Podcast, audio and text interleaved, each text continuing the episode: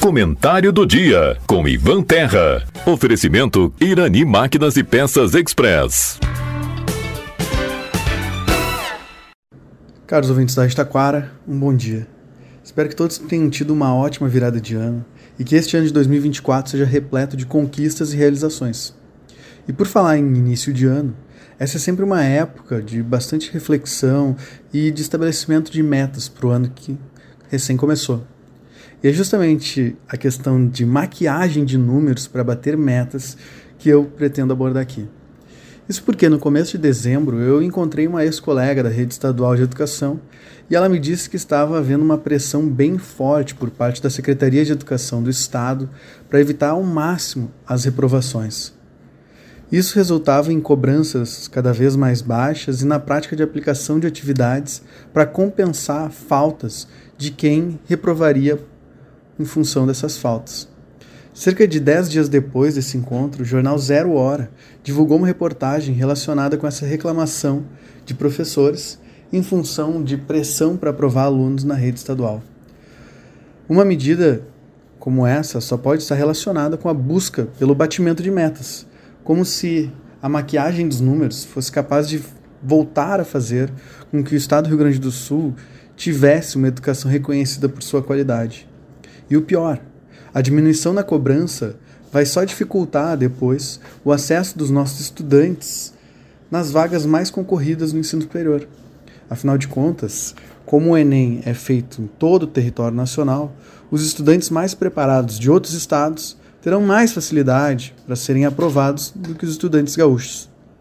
E é importante lembrar que o crescimento econômico costuma estar pautado em dois pilares: que são acesso à tecnologia e qualificação dos trabalhadores. Dos dois pilares, a educação tem papel fundamental no segundo. Mas se ela é feita de forma superficial, a tendência é a manutenção da estagnação econômica aqui do Estado. Mas esse é um ponto bem complexo, porque envolve um projeto de longo prazo. E as políticas públicas, infelizmente, aqui no Brasil, tendem a ser de curto prazo, o que ajuda a explicar muitos dos nossos problemas. Se a baixa cobrança tende a repercutir forte a médio e longo prazo, basta lembrar que a rede estadual é a que tem mais estudantes e que esses estudantes não estão aprendendo o que deveriam.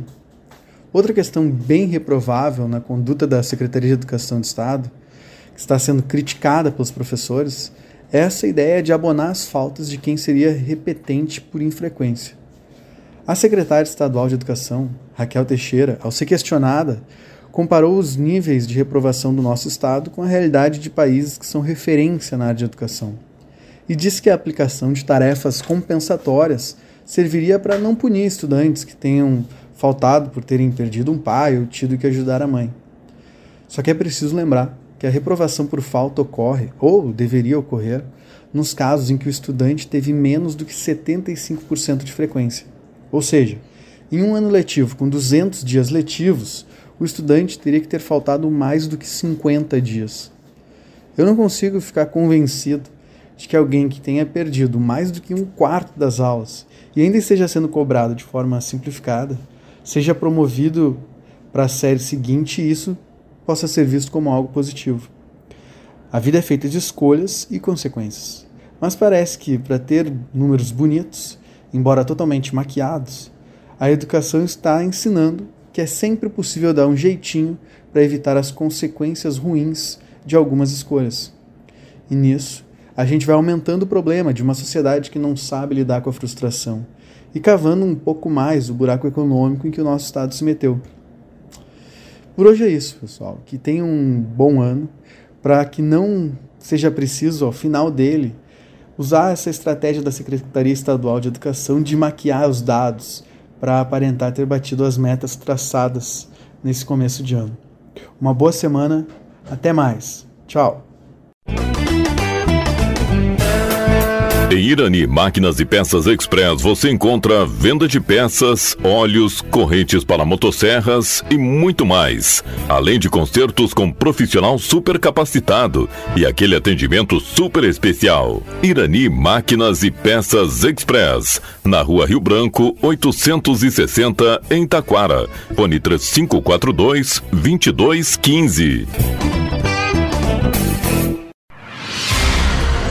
Você está ouvindo a Rádio Taquara.